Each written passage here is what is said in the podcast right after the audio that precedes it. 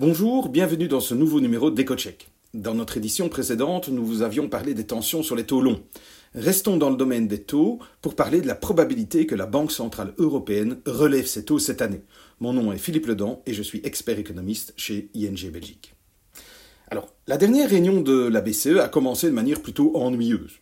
La banque a publié un communiqué, comme elle le fait à chaque fois, mais indiquant que toutes les décisions politiques monétaires prises en décembre restent valables.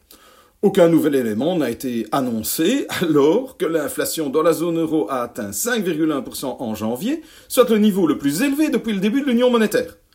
En Belgique, l'inflation, selon la définition européenne, a même atteint 8,5%. La zone euro se retrouve ainsi dans la même situation que les États-Unis et le Royaume-Uni, où l'inflation est également élevée. Mais la différence, c'est qu'au Royaume-Uni, les taux d'intérêt ont déjà été relevés deux fois, et aux États-Unis, la Réserve fédérale a annoncé qu'elle les relèverait probablement en mars afin de maîtriser l'inflation. Alors pourquoi? Ben, Des taux d'intérêt plus élevés incitent les gens à épargner davantage. Dans le même temps, ils empruntent moins pour consommer ou investir. Cela affaiblit la demande de biens et services et alors ça réduit la pression à la hausse sur les prix.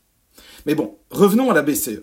Malgré le fait que la politique monétaire soit restée inchangée, en tout cas dans son communiqué, la conférence de presse clôturant la réunion a tout de même donné lieu à un menu que certains opérateurs dans les marchés financiers ont eu du mal à digérer. Et c'est en fait souvent le cas. Le communiqué de presse est plutôt factuel. Le plus intéressant, c'est la conférence de presse. Alors, dans son introduction, la présidente Christine Lagarde a mentionné que, contrairement à la réunion de décembre, la BCE avait maintenant conclu qu'il y avait un risque à la hausse pour les perspectives d'inflation.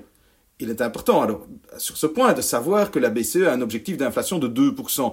Mais cet objectif ne se réfère pas à l'inflation d'aujourd'hui, mais à l'inflation à moyen terme. Donc c'est toujours important d'examiner de près les prévisions d'inflation que la BCE publie à la fin de chaque trimestre. Et en décembre, la BCE avait retenu un taux d'inflation de 1,8% en 2023 et 2024, ce qui reste inférieur à l'objectif, et ça confirmait cette idée qu'il n'y avait pas lieu d'agir en matière de taux. Mais si à présent Madame Lagarde considère que l'inflation pourrait être un peu plus élevée, ben ça change tout en matière de politique monétaire, et ça, ce n'était que l'apéritif. Parce que le plat de résistance est arrivé lorsqu'un journaliste a demandé si la BCE excluait toujours une hausse des taux cette année.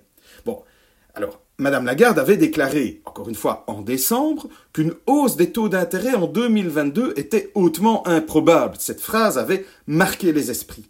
Mais cette fois, elle a refusé de répondre explicitement à cette question et a continué à l'esquiver à chaque fois qu'un journaliste l'a posée. C'est évidemment une raison suffisante pour que les marchés financiers anticipent déjà plusieurs hausses de taux d'intérêt cette année.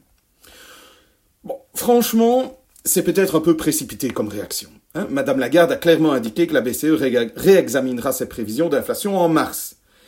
Et elle a surtout noté qu'à l'heure actuelle, la majeure partie de l'inflation est toujours causée par les prix élevés de l'énergie. Mais c'est en fait un élément, cette hausse des prix de l'énergie, qui peut freiner la demande.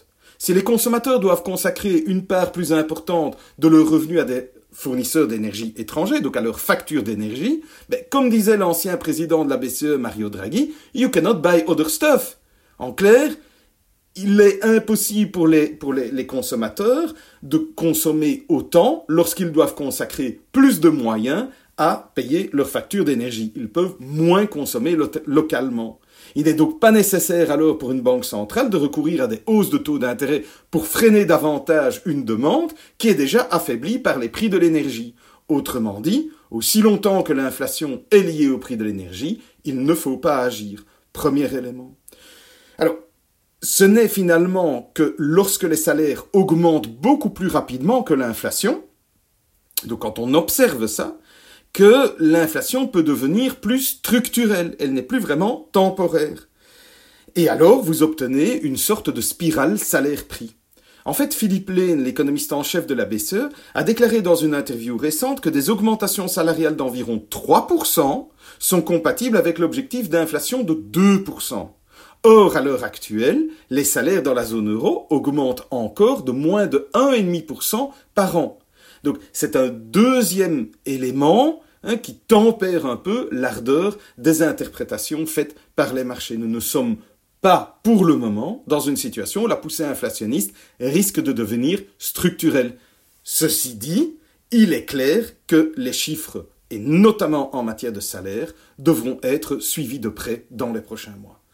Donc, que va-t-il se passer en 2022 la BCE a clairement fait savoir que si elle devait changer son fusil d'épaule, ce sera de toute façon de manière très progressive et que le programme d'achat d'obligations, donc le fameux quantitative easing, devrait être arrêté avant qu'on envisage de relever les taux d'intérêt. En mars, la BCE arrivera plus que probablement à la conclusion que l'inflation à moyen terme devrait être légèrement plus élevée que les 1,8% qu'elle avait en anticipation en décembre. Par conséquent, elle décidera probablement de réduire les achats d'obligations, donc le quantitative easing, et de les arrêter complètement en septembre. À ce moment, donc en septembre, une nouvelle évaluation sera faite et en théorie, c'est vrai qu'il serait alors possible pour la BCE de relever une fois ses taux d'intérêt avant la fin de l'année. Mais penser que nous aurons un festival de hausse de taux d'intérêt cette année, ça c'est un peu exagéré. Il est évident qu'un virage important s'opère, est en train de s'opérer en matière de taux, mais cela se fera très lentement. Pourquoi? Mais parce qu'un changement de cap trop rapide ne peut qu'entraîner des accidents. Voilà, j'espère vous avoir éclairé dans cette matière. N'oubliez pas de vous abonner à EcoCheck via Spotify, SoundCloud ou d'autres plateformes de podcast. Et moi, je vous dis à la prochaine fois. Oh.